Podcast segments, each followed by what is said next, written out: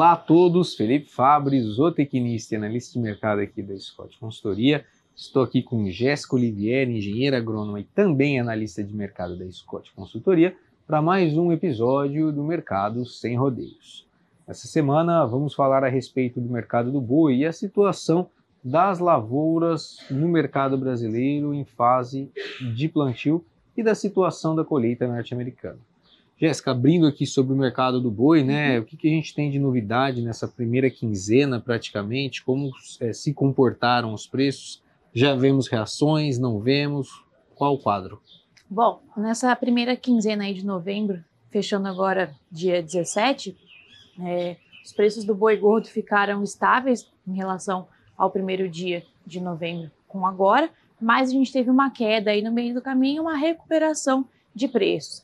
Para novilho, o cenário foi semelhante, a gente teve uma queda de R$ reais por arroba no começo do mês, aí na primeira semana, na segunda semana agora, quer dizer, desculpa, e uma recuperação de R$ reais por arroba. Então, na comparação desse acumulado aí, a gente teve um aumento de um real por arroba da novilha gorda. Já a vaca e o preço do boi chino continuam estáveis nesse mesmo comparativo.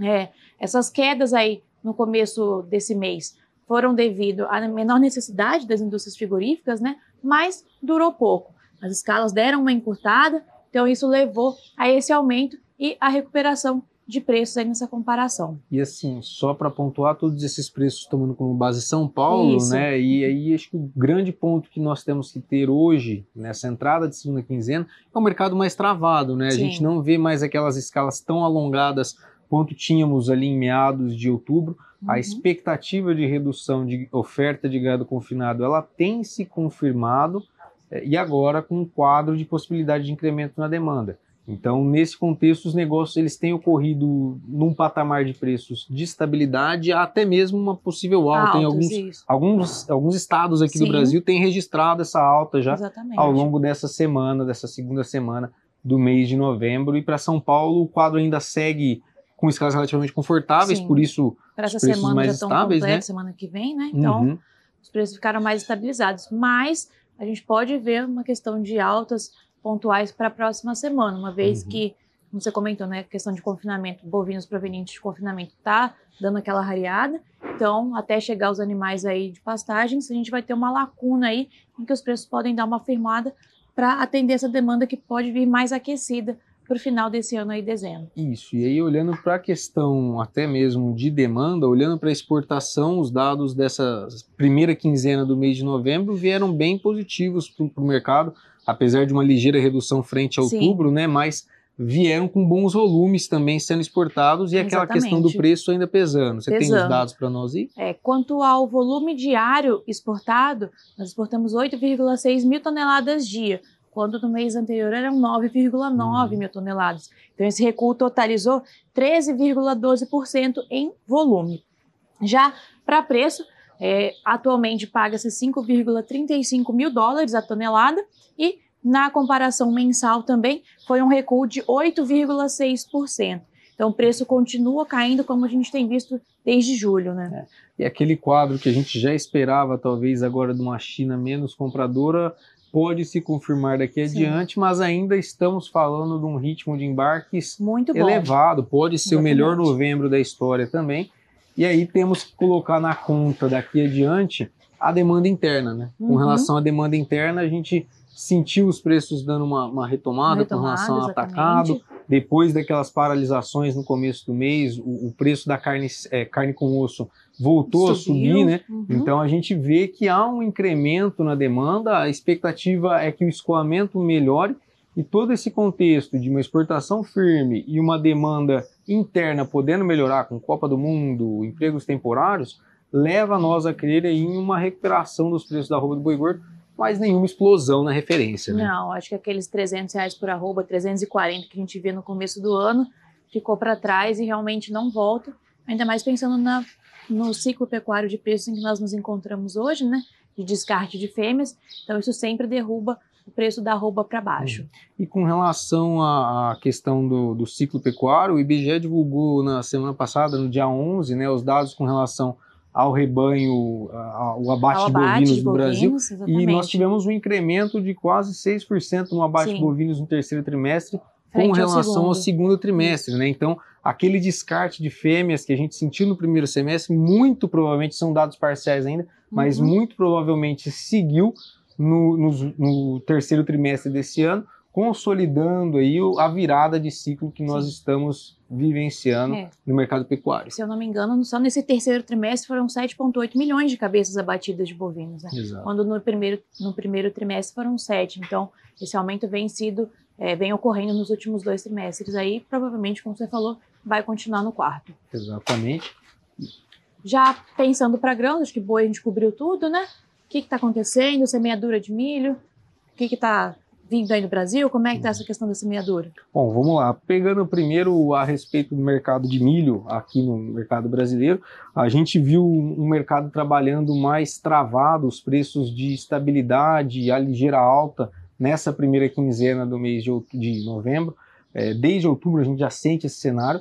As uhum. exportações têm trabalhado com um ritmo muito firme. Nós tivemos em outubro o terceiro melhor mês da história, da história. com relação às exportações de milho do Brasil. É, nós temos um cenário de dificuldade de escoamento da safra norte-americana que está em reta final de colheita, então os compradores têm buscado muito milho brasileiro e isso tem feito com que os preços trabalhem mais firme aqui no país. Tá?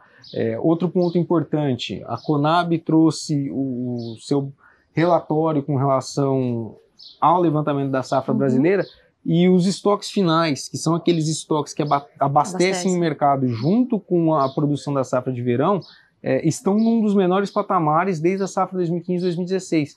Nós tínhamos inicialmente a expectativa de estoques finais maiores do que na safra anterior, que nós vivenciamos uma quebra de produção muito forte, mas com essas exportações bem aquecidas e um consumo doméstico também firme, os estoques foram revisados para baixo e hoje nós estamos com um estoque final projetado menor do que da safra anterior. Isso é um fator também que pressiona os preços para cima, de olho principalmente agora no desenvolvimento da safra, da de, verão, de, verão, que tem é, vivenciado alguns momentos mais turbulentos com relação ao clima. Né? A gente está vendo um excesso hídrico em algumas regiões, é, no Rio Grande do Sul, Paraná, os trabalhos sendo impactados por conta de chuvas é, acima do, do, esperado nos últimos meses, nas últimas semanas. Isso tem feito com que os trabalhos de campo ocorram de maneira mais paulatina e o ritmo de plantio, é, da semeadura no caso, está atrasado com relação à safra passada. Hoje nós temos 54% da área já trabalhada no Brasil contra 63% na safra anterior.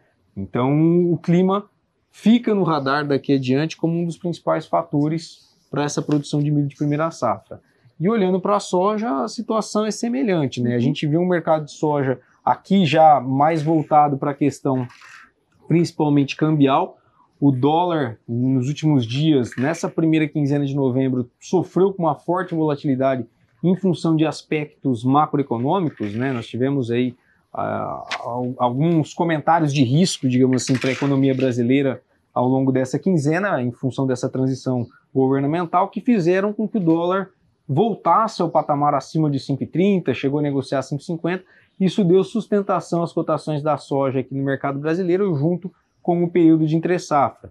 Por outro lado, nos Estados Unidos, a colheita está chegando ao fim, tivemos uma revisão para cima na expectativa da safra local, então foi um fator baixista, mas pesou aqui nas cotações no Brasil a questão é, de, de todo esse contexto do dólar aqui para o mercado brasileiro. Então hoje a referência tem trabalhado mais próximo dos 191, 192 reais por saca no porto de Paranaguá. E por fim a questão do clima também pesando. Nós temos em algumas regiões como eu já citei, no sul do país, um excesso hídrico que tem é, atrapalhado a questão do plantio. E quando a gente vai para algumas regiões no centro-oeste, Goiás, por exemplo, nós tivemos ausência de chuvas por boa parte do mês de outubro, novembro, novembro e acabou né? impactando também no ritmo de plantio. E hoje a gente tem um cenário de atraso quando a gente compara com a safra anterior, quando pegamos média Brasil. Olhando só para Mato Grosso, um dos principais estados produtores, a gente já está em reta final de plantio, devemos ter uma janela de plantio para o milho de segunda safra dentro do ideal. Então, nesse contexto, o Mato Grosso vem aí com, com um cenário mais positivo, mas atenção novamente à questão do sul do país. Bom, pessoal, acredito que seja isso. Muito obrigada e fiquem ligados aí para o próximo episódio do Mercado Sem Rodeios. É isso aí, pessoal. Nos sigam nas nossas redes sociais e até a próxima.